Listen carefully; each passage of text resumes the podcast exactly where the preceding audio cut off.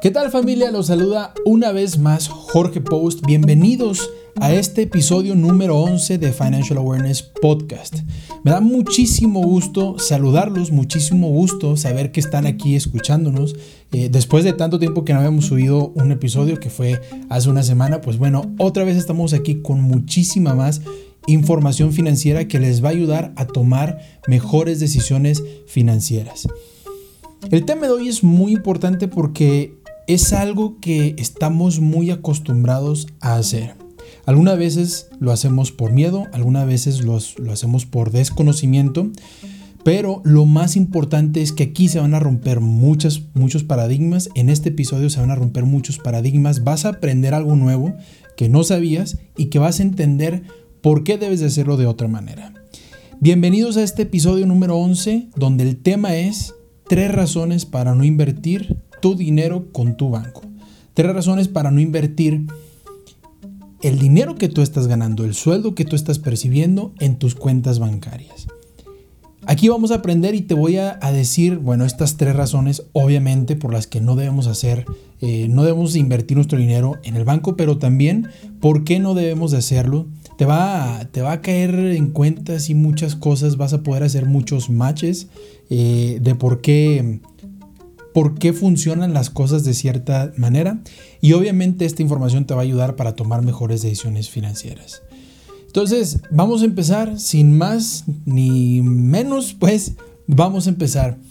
Antes, eh, quiero decirte que, que este episodio lo estamos haciendo a partir de un artículo que subimos en nuestra página de internet financialawareness.mx que te invito a leerlo en donde se llama igual, el título es tres razones para no invertir con tu banco. Y aquí te damos, en este escrito, en este artículo, te damos eh, algunas otras ideas y otras, más información para que tú puedas visualizar el por qué no es bueno invertir tu dinero en tu banco. Así que, antes de empezar, te invito a que vayas a financialawareness.mx, conozcas la página, eh, nos dejes ahí algún comentario y pues bueno, que sigamos construyendo una cultura financiera más sustentable.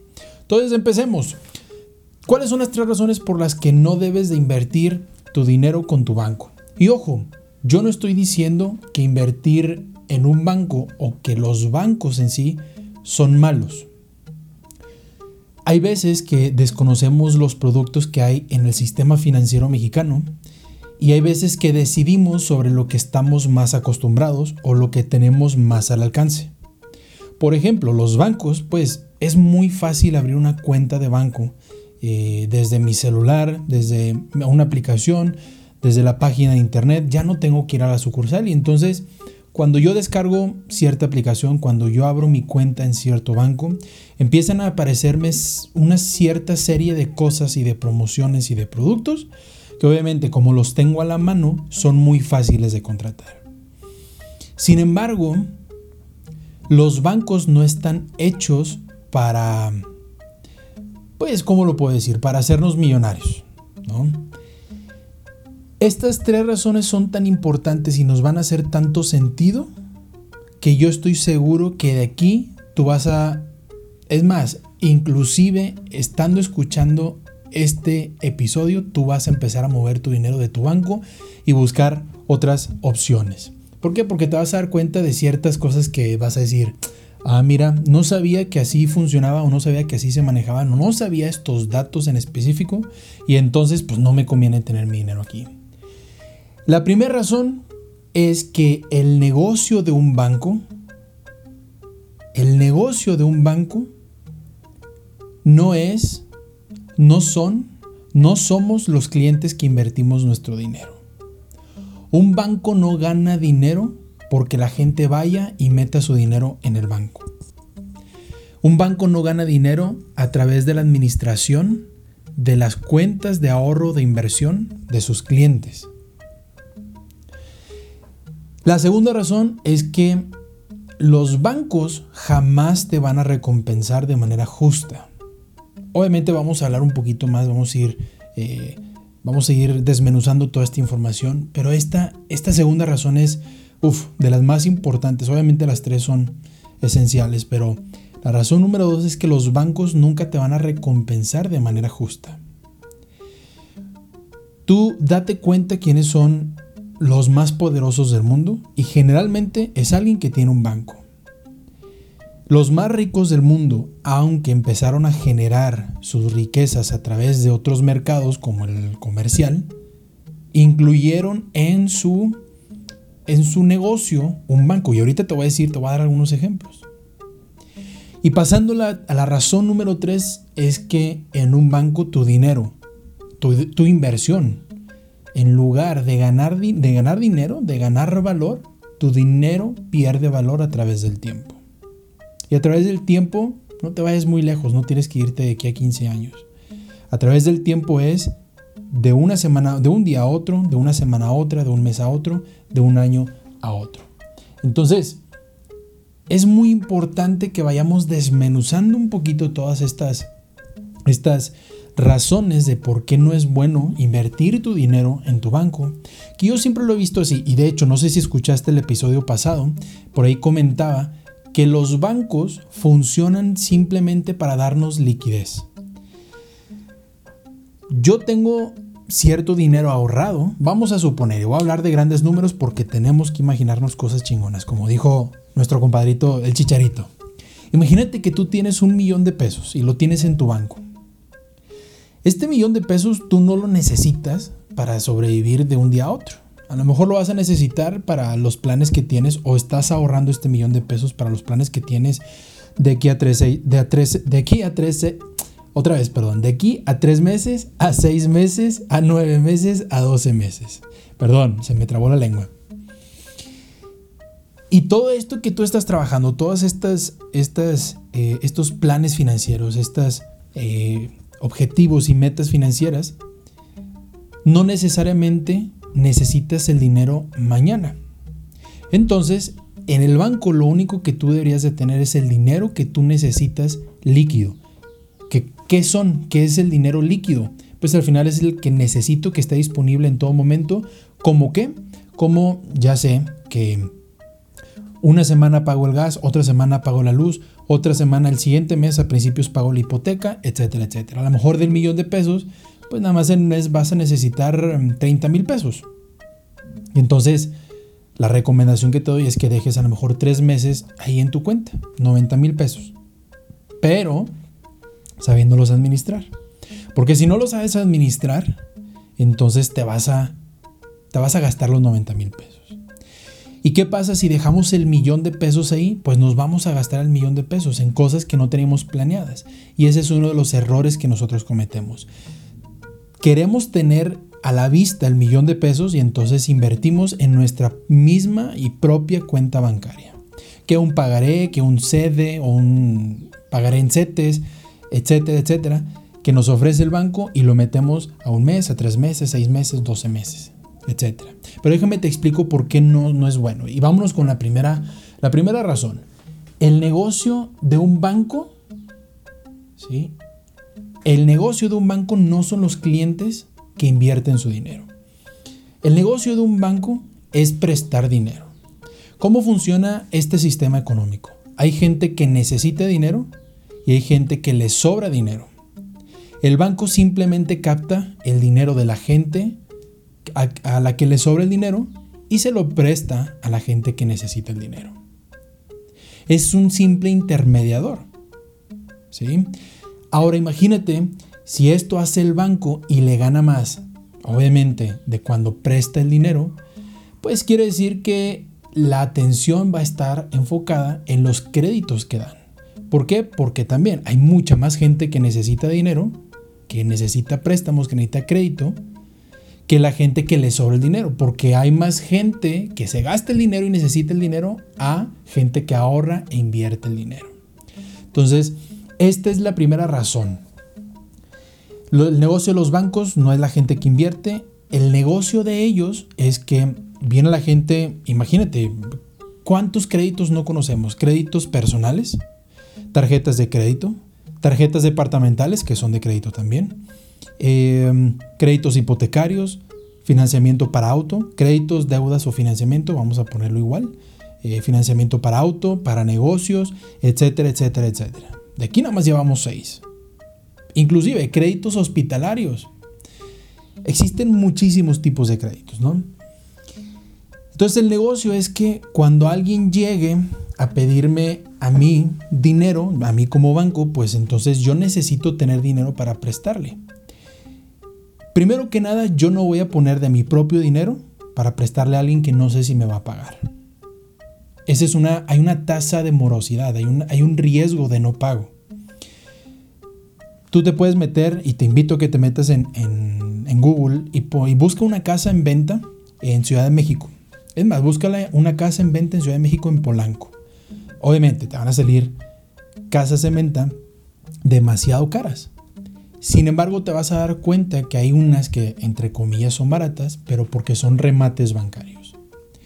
¿A qué voy? A que el banco sabe que hay gente que pide presta, perdón, que pide dinero, este, que pide prestado, bueno, sí, al banco, pero sabe que hay un riesgo de que no le paguen. ¿Por qué? Porque si pido prestado, pues no tiene esa costumbre y ese hábito del ahorro y la inversión, probablemente no va a tener el dinero suficiente para regresar el dinero que pidió prestado. ¿Qué es lo que hace aquí? Pues obviamente hay un costo de ese crédito. Por ejemplo, eh, en las tasas de hipotecarias, las tasas de interés hipotecarias, los créditos van tasa de interés nominal, van desde un 8%.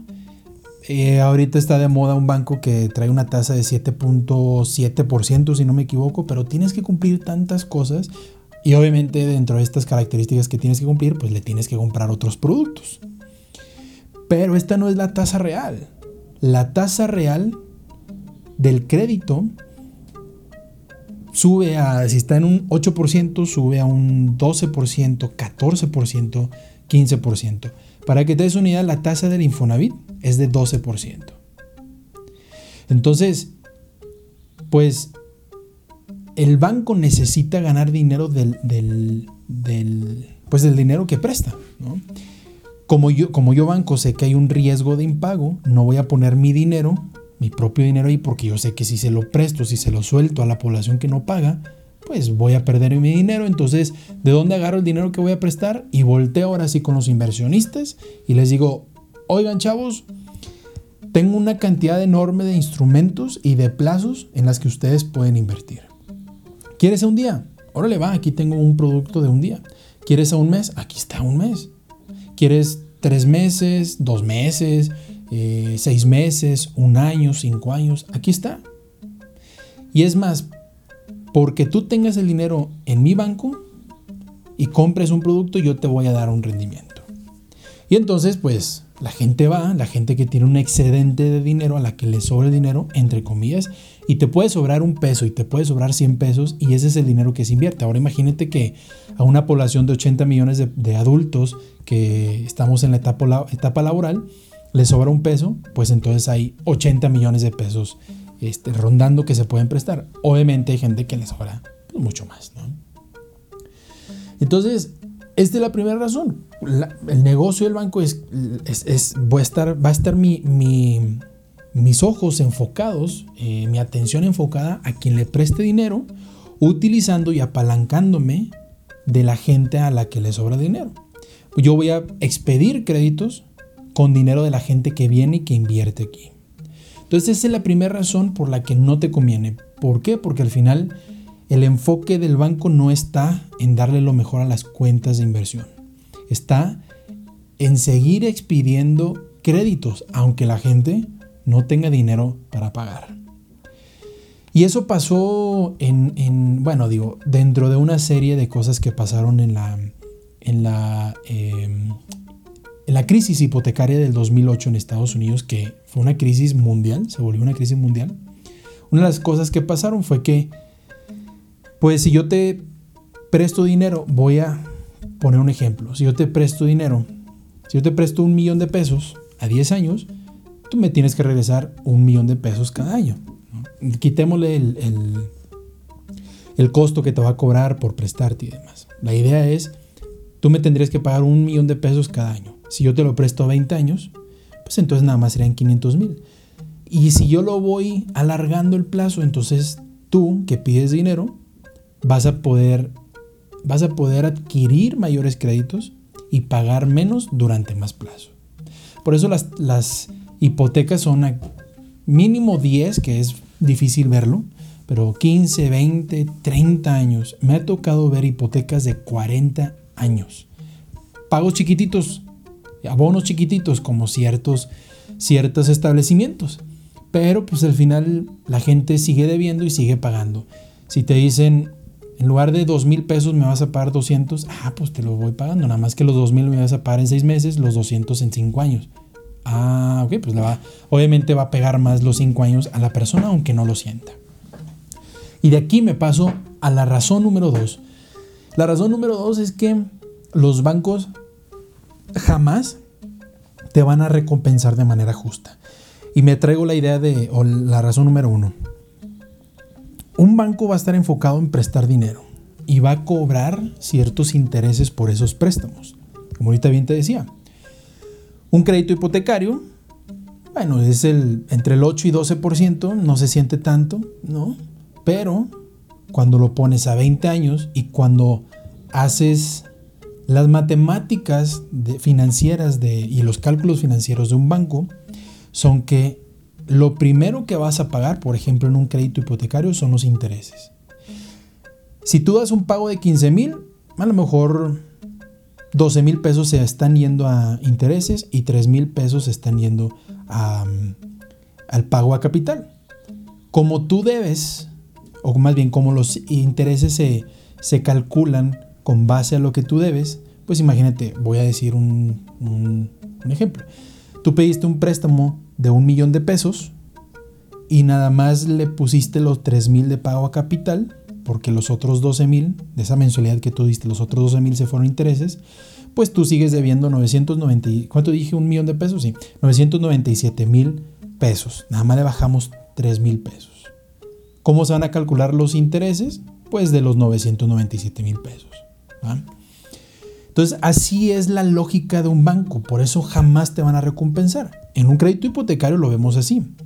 En una tarjeta de crédito, para que te des una idea, un banco puede llegar a cobrar hasta tasas de 130% en el costo anual total de la tarjeta, en su CAT, en el costo anual total.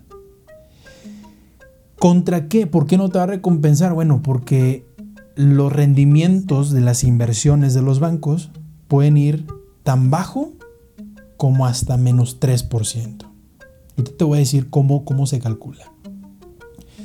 Imagínate, vamos, me voy a ir a, la peor situación, a la peor em, eh, escenario que puede pasar que un, un, banco, una tarjeta de crédito se cobre a 130%, 150% de interés o de costo anual total contra un menos 3%. Primero, ¿por qué 130%? En una tarjeta de crédito, a lo mejor estás pensando, oye, pero una tarjeta de crédito si pagas, si pagas lo que debes y cuando debes, no te cobra nada. No, totalmente.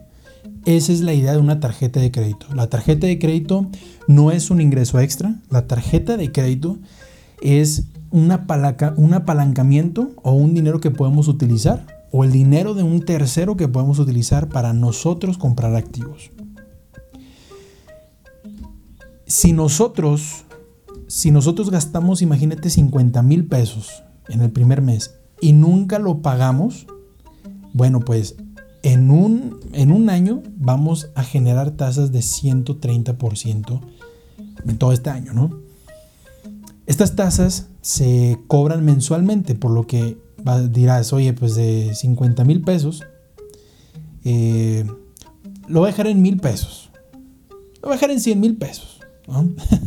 Bajar en 100 mil pesos para, para hablar de, de montos iguales. De 100 mil pesos, si jamás pagaste en tiempo y en forma, vas a deber otros 120 mil pesos en puros intereses, 220 mil pesos. ¿Sucede? Sí, sí sucede. Y como se cobra mensual, como se capitaliza mensual, pues vienes pagando mucho más de 129 mil pesos de intereses. He conocido personas que tienen deudas de 40 mil pesos.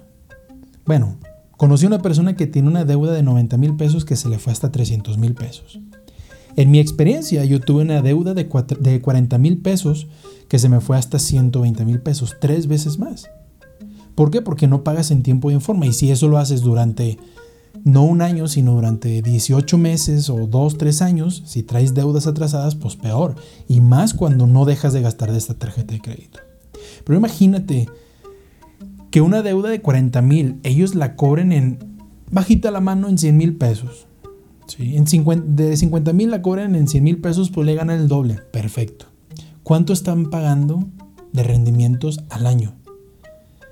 Menos 3%. Bueno, vamos a dejarlo en 1%. Están pagando tasas tan bajas como 1% de rendimiento. Pero en este rendimiento, y, aquí sí te invito a que vayas a la página de Financial Awareness para que tú puedas ver los rendimientos nominales y reales que pagan los bancos, que déjame te lo explico qué es cada uno. Pero aquí viene toda la información.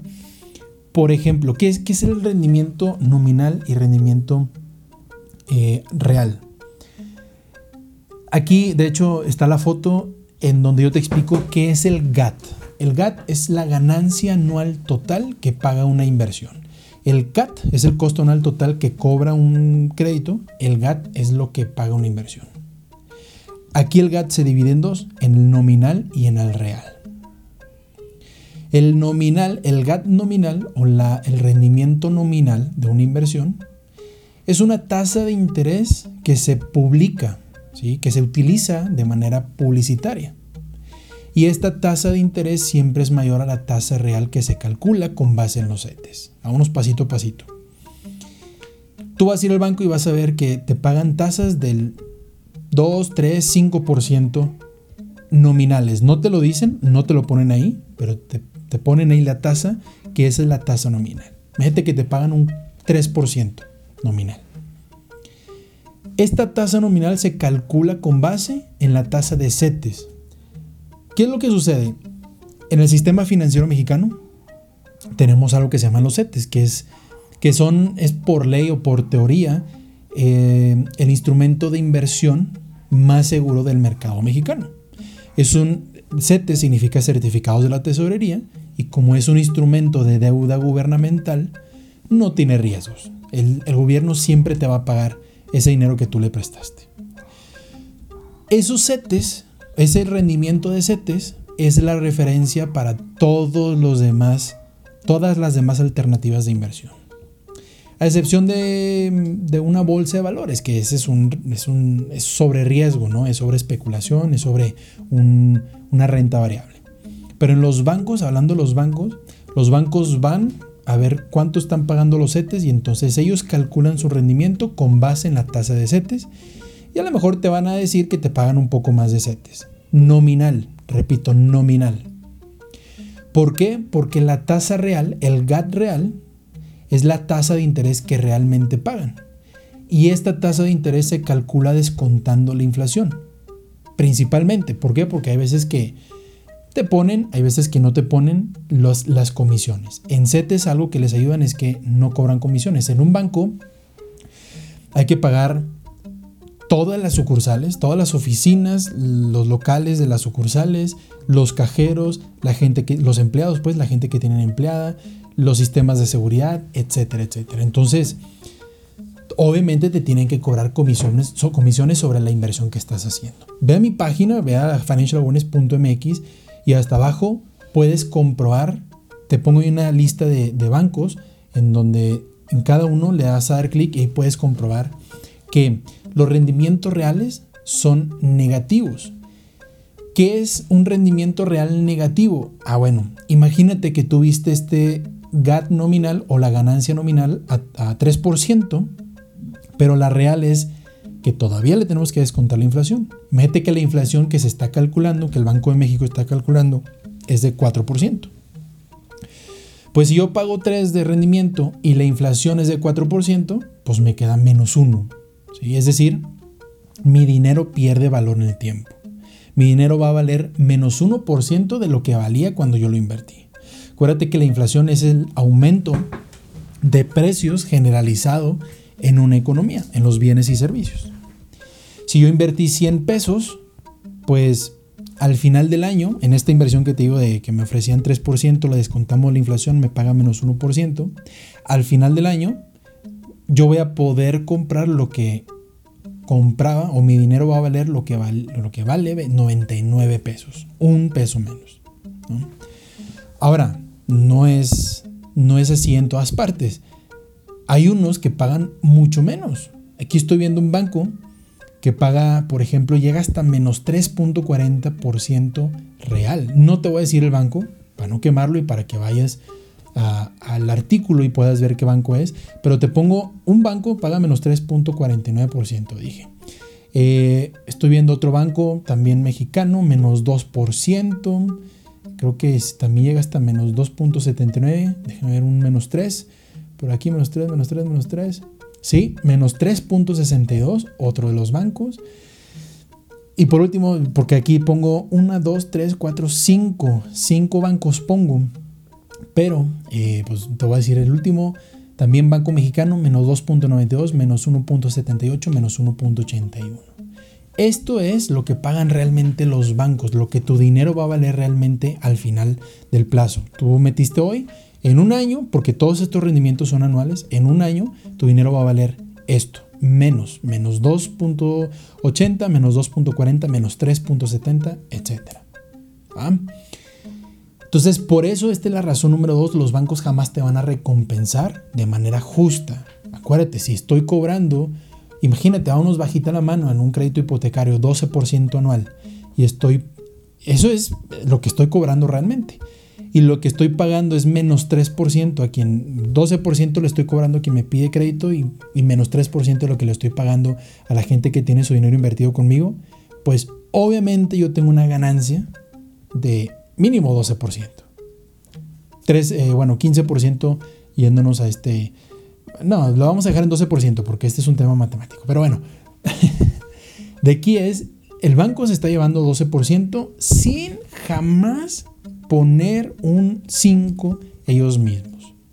Este es el negocio de los bancos. Los bancos, por eso son instituciones tan grandes económicamente. Por eso un banco que quiebra un banco se trae a la economía para abajo. Ahí está Banco Ahorro FAMSA. Que no esté bien posicionado un banco pues causa este tipo de, efectos en una economía. ¿Qué pasó en Estados Unidos con esta, con esta eh, crisis hipotecaria, que fue una crisis hipotecaria? Pues varios bancos quebraron. Se vendieron a 2 dólares. Hubo un banco que se vendió a 2 dólares cada acción que tenía y la compró otro banco. Pero imagínate, y esta acción no me acuerdo cuánto estaba, pero imagínate que esté a 10 dólares. Pues se está vendiendo en una quinta parte, en el 25%, en el 20% de lo que costaba la acción. ¿Por qué? Porque quebró, no estaba bien posicionado y obviamente no nada más fue un banco, fueron varios y entonces se trajo consigo una crisis económica mundial.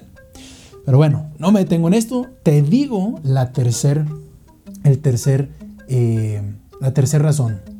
Y la tercera razón por la que no debes de invertir tu dinero en un banco es porque tu dinero pierde valor en el banco. Y es justo lo que te acabo de explicar.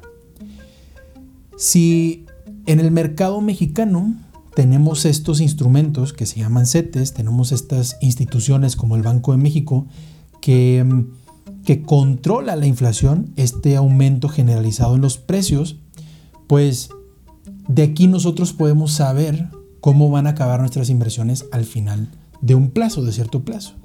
Si nosotros vamos a ver eh, que la inflación está a un 4% y el banco me paga 3%, pues yo sé que voy a perder 1%. Mi dinero va a valer menos 1% al final del, del plazo en el que lo invierta.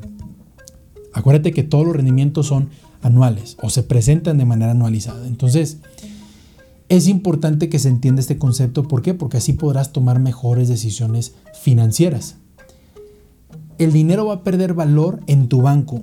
No importa, no importa, y aquí te lo puedo firmar, no importa en qué banco me digas, tu dinero va a perder valor.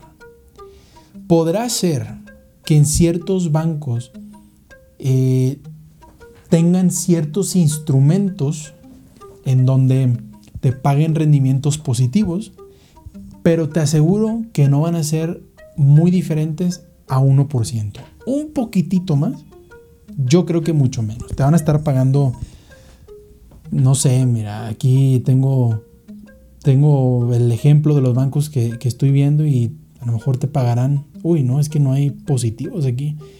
Em, mm, no, no tengo positivos, no me sale ni uno, ni uno positivo. Pero a lo mejor te va a pagar .60%, etc. Ahora, puede ser que te pague positivo. Está bien, no te lo, no te lo refuto, no te digo nada. Sin embargo, también es muy importante saber cuánto dinero tienes que invertir. Ahí te va un ejemplo. Fíjate, de este banco que dice inversión a plazo, que es el Banco Fuerte de México, te dice, para que tú tengas un GAT nominal de 2.79%, yo te voy a pagar un GAT real de menos 0.78%. Esto antes de impuestos para un plazo de 366 días, un año. Esto lo calculamos en octubre de 2020, pero está vigente hasta el 30 de abril de 2021. Se acaba de vencer, pero sigue siendo muy parecido, ¿no? Fíjate cuánto te están pidiendo de monto de inversión. Para un monto de inversión de 250 mil pesos para fines informativos y de comparación exclusivamente. El GAT real es el rendimiento que obtendría después de descontar la inflación estimada. El GAT, la ganancia anual total, puede cambiar en función a la tasa de referencia de CETES de 28 días. ¿Qué quiere decir? Que este 2.79 nominal y menos 0.78 real que te están diciendo puede cambiar. Entonces, pues este es un ejemplo, 250 mil pesos. Por aquí si te metes, vete a la página y ve la lista que te pongo de los bancos y cuánto pagan los rendimientos. Hay otros muy bajos de 5 mil pesos, pero te están pagando menos 0.78% de rendimiento. Eh, hay otros que te pagan, por ejemplo, estoy viendo, déjenme irme uno que le tengas que meter un poquito más. Bueno, pues si le metes 100 mil pesos, si te pagan un poquito más que el pasado, que es, te pagan menos 0.41. No te pagan menos 1.78, pero sí menos 0.41. Ya estás más cerca del cero, pues. Y así, y al final lo que voy es, tienes que ver muy bien, tienes que analizar muy bien que si tú inviertes tu dinero en un banco, va a perder valor. Estos son el tipo de decisiones que tenemos que tomar día con día con nuestro dinero. Y digo día con día, a lo mejor no va a tener que ser hoy, mañana y pasado mañana, no, pero simplemente cuando hagamos nuestro presupuesto, acuérdate, si no has escuchado la metodología PAID, acuérdate de esta, de esta metodología que es propia de Financial Awareness. PAID, PAID por ser en inglés, pero las iniciales PAID, presupuesto, ahorro, inversión y deuda. Cuando nosotros estamos haciendo el presupuesto para saber cuánto podemos ahorrar, invertir y endeudarnos, en el presupuesto tenemos que hacer lo que dije al principio. Tenemos que estimar la cantidad que vamos a necesitar de aquí a tres meses, aprox. Yo te, la recomendación mía es de aquí a tres, de, de aquí a tres meses, a lo mejor hasta seis, un poquito, o tres meses con un fondo que te permita manejar el dinero por si se presenta alguna circunstancia, alguna emergencia. Y en el presupuesto vas a poner ese dinero. Y vamos a suponer que en tres meses tú necesitas otra vez 30 mil pesos mensuales, que son 90 mil pesos eh, por estos tres meses. Vamos a suponer que tú dejas un mes más. Tres meses para, porque voy a estar poniendo dinero, de ahí voy a pagarlo mis gastos fijos, hipotecas, despensa, etcétera, etcétera. Y 30 mil pesos que yo voy a dejar de, de holgura por si pasa algún accidente y tengo que pagar el deducible de mi seguro de gastos médicos mayores, o hay una fuga en mi casa, o lo que sea. ojo, un fondo de emergencias no te va a cubrir comprar una tele, no te va a cubrir una promoción, eso sí lo tienes que presupuestar. Pero imagínate que tú tienes estos 120 mil pesos ahí en tu cuenta de bancos, que la verdad es que se me hace bastante. Yo dejaría dos meses y uno de, emergencia, dejar 90 mil. Si tú tienes más dinero, pues entonces llévatelo a otro instrumento que te permita que te dé mucho más rendimiento. Y ahorita te voy a decir qué tipo de instrumentos son los que te dan más, más rendimiento. Lo importante aquí es que no dejes tu dinero en el banco. No importa el banco, yo no estoy peleado con los bancos, pero acuérdate que los bancos funcionan, te van a funcionar a ti como inversionista para tener liquidez, no para otra cosa más que para tener liquidez. Entonces en el banco voy a tener lo que necesito líquido, voy a tener mis 5 mil pesos de despensa, perdón, mis 5 mil pesos de servicios del mes, mis otros 5 mil pesos de despensa, mis otros 10 mil pesos del pago de la casa o 15 mil pesos, lo que quieras, etcétera, etcétera. Pero no voy a tener el dinero que yo estoy ahorrando, que me cayó del fondo de ahorro y que no me lo gasté esos 100 mil, 200 mil pesos que me cayeron, o de las comisiones que cobré, o de, ¿qué te gusta? Eh, las utilidades, etcétera, etcétera. Todo eso lo voy a poner en un instrumento que me dé más rendimiento, que me permita tener mayor beneficio económico. Y aquí quiero, quiero darte cuatro instrumentos que te van a permitir tener mucho mayor rendimiento. Y no me voy a meter en cada uno, pero te los voy a decir. Me voy a meter un poquito nada más en uno. El primero de ellos es un negocio. ¿Va? Un negocio es una inversión y esto lo tenemos que entender todos. Un negocio es una inversión a largo plazo y de muchísimo esfuerzo. Tenemos que estar día con día, día con día, día con día, trabajándolo, trabajándolo, trabajándolo, trabajándolo. Va a haber momentos muy buenos, va a haber momentos no tan buenos, pero el rendimiento que nos puede dar un negocio puede ir del 100% al 200% en los primeros años, en los primeros meses inclusive, inclusive más de 200%. Todo depende de qué negocio, todo depende de cómo lo manejes, la aceptación que tenga el mercado y demás. Lo que sí es que un negocio, si tú eres, si tú eres empleado, si tú eres godín, pues tal vez el esfuerzo que vas a tener que hacer para emprender pues va a ser el doble, más si tienes familia, más si tienes dependientes económicos. ¿Por qué? Porque vas a tener que cumplir con tu trabajo, el dinero que ganas de tu trabajo lo vas a tener que invertir en tu familia, y aparte vas a tener que quebrar también en el negocio. No estoy diciendo que no se puede, sí se puede, pero creo que aquí la recomendación es que estés muy bien apalancado. Que es decir, que cuando tú emprendes tengas un muy buen fondo de ahorro que te permita eh, solventar los gastos que hay de la casa cuando no haber tanto ingreso, tanto el negocio, porque el negocio va a tener su, su periodo de gestación, por así decirlo, y el dinero que estás ganando acá del trabajo, muy seguramente se lo vas a inyectar al negocio. La segunda idea de inversión que te va a dejar más rendimiento, bolsa de valores. En estas eh, puede ser que compres acciones, puede ser que compres fibras, puede ser que compres bonos, eh, bonos corporativos, etcétera, etcétera. Pero igual hay que entender, hay que comprender que es una inversión muy productiva, pero con mucho riesgo. Lo que sí es que tú puedes generar rendimientos de 5 a 40%. Te pongo mi ejemplo, yo llevo 15% al día de hoy en mi portafolio de lo que va del año, ¿no? De enero a ahorita yo llevo 15, yo llevo 15% de rendimiento en la bolsa de valores. Pero ojo, no estoy poniendo todos los huevos en la misma canasta. Tengo diversificado, que ese fue el episodio pasado. Criptomonedas, puff, un rendimiento a un riesgo exageradamente alto que no podemos analizar. Y no existe un histórico para, para saber cuánto podemos generar.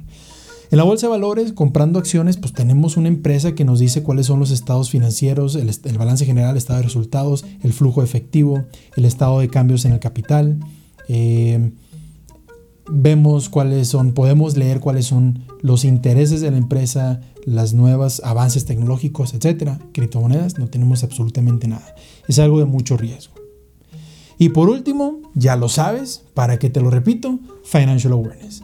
Los planes que manejamos, que manejamos en Financial Awareness son inversiones a mediano y largo plazo, pero aquí garantizamos que tú tengas un rendimiento y que tengas protegido tu patrimonio. En un negocio en la bolsa de valores, en las criptomonedas, inclusive en tu banco, puedes perder tu dinero.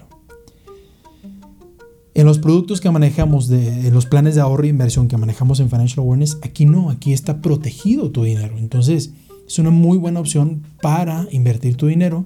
Y repito, son inversiones de mediano o largo plazo. A lo mejor vas a invertir 10 años para cobrarlo en el año 10, o sabes qué, quiero invertir de aquí hasta mi retiro, o quiero invertir en la educación de mis hijos, que es de aquí hasta 18 años o 15 años, etc. Pero aquí podemos generar rendimientos de hasta el 50%. Y otro de los beneficios es que, a diferencia de un banco, en un negocio, bueno, también, también aplica, pero no en, eh, no en todos los casos, pero en la bolsa de valores y criptomonedas, a diferencia de todas estas ideas que te doy, hay planes deducibles de impuestos en Financial Awareness. Entonces, esto te va a dar todavía un mayor beneficio económico. Tú vas a pagar, vas a, vas a pagar tu plan. Es, o sea, lo que voy cuando, cuando digo pagar es vas a estar invirtiendo en tu plan y de esta inversión tú vas a hacer deducibles cierta cantidad. Es decir, el gobierno te va a regresar una parte de los impuestos que pagaste. Entonces, creo que es bastante importante toda esta información que, que, tú debes de tener, que ya la tienes obviamente, para que decidas mucho mejor. Estos son las tres razones por las que no debemos invertir nuestro dinero en un banco. El negocio de un banco no son las cuentas de inversión, sino los créditos que dan. Los bancos no te recompensan de manera justa y por último tu dinero pierde valor en un banco. Ya te lo expliqué todo, ya tienes toda la información. Entonces, yo creo que es muy importante que, que vayas a tu presupuesto y empieces a diversificar tu dinero. Que si necesitas ayuda, escucha el episodio pasado. Ahí te digo cómo puedes diversificar.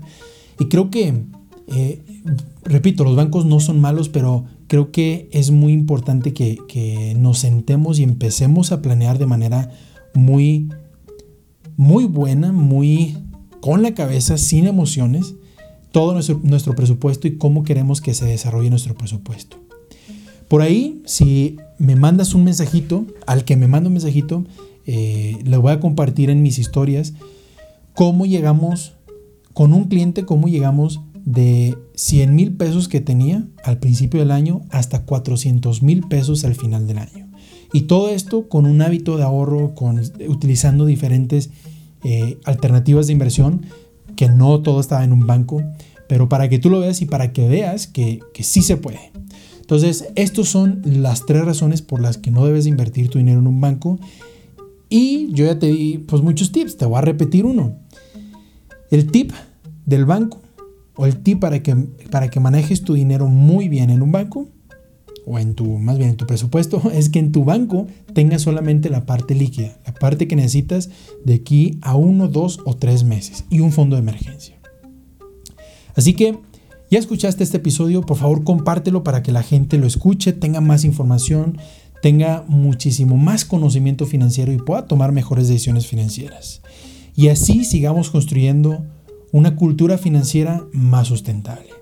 Yo soy Jorge Post, me dio mucho gusto que te hayas quedado hasta el final del, del capítulo. Y por favor, comparte todo nuestro contenido para que más gente siga aprendiendo y nos vemos en el siguiente capítulo. Hasta luego.